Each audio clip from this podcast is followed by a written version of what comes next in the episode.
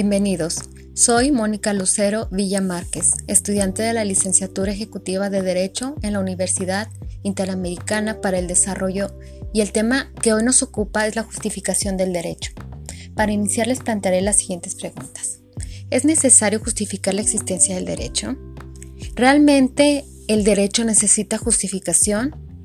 ¿Existe realmente algo que justifique la existencia de las normas? Para contestar estos y otros cuestionamientos, hemos de iniciar diciendo que las normas contienen obligaciones, pero es menester que éstas no sean irracionales, excesivas o caprichosas, sino que tengan una razón de ser, una justificación de su contenido. Algunos juristas pretenden justificar las normas con la validez, pero no por el solo hecho de que una norma sea válidamente incluida en un ordenamiento jurídico ha de ser obedecida. Una justificación válida podría ser la creación de una norma a fin de satisfacer una necesidad humana o el crear mandatos que sean convenientes. Kant y Adam Smith piden que el derecho se ciña a las reglas mínimas indispensables y que lo demás quede al libre arbitrio del ciudadano.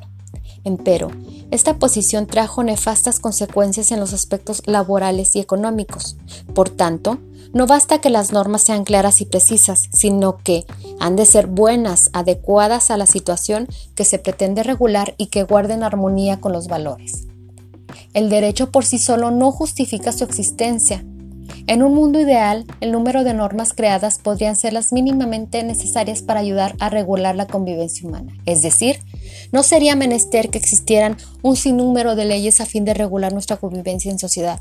Sin embargo, lo anterior, como ya se dijo, sería lo ideal, pues la experiencia y los acontecimientos de que hemos sido testigos nos han confirmado que incluso una comunidad pacífica y tranquila necesita del derecho. Lonergan afirma que el hombre es un ser inteligente, pero que no siempre tiene en sus manos la verdad y que incluso, aun teniéndola, no siempre actúa conforme a la misma. Igualmente dice que el hombre se deja llevar por sus pasiones y actúa en función de estas, dejando influir su actuación merced a sentimientos de injusticia. En fin, como quiera que se viera el punto, podemos decir que el derecho es una figura necesaria para controlar el actuar humano en sociedad pues es capaz de instaurar el orden social basándose en la justicia y la razón.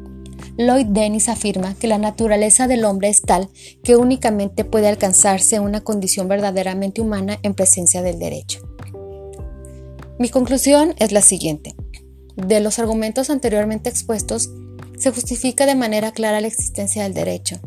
Creo que más allá de justificar la existencia del derecho, me atrevo a decir que es una necesidad humana y no la enuncio como una necesidad biológica, tal como serían el respirar, comer o beber, sino como una necesidad de mediar los actos y hechos jurídicos.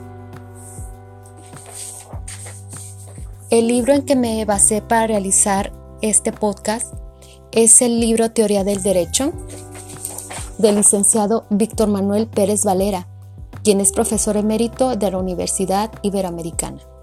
Por su atención, muchas gracias.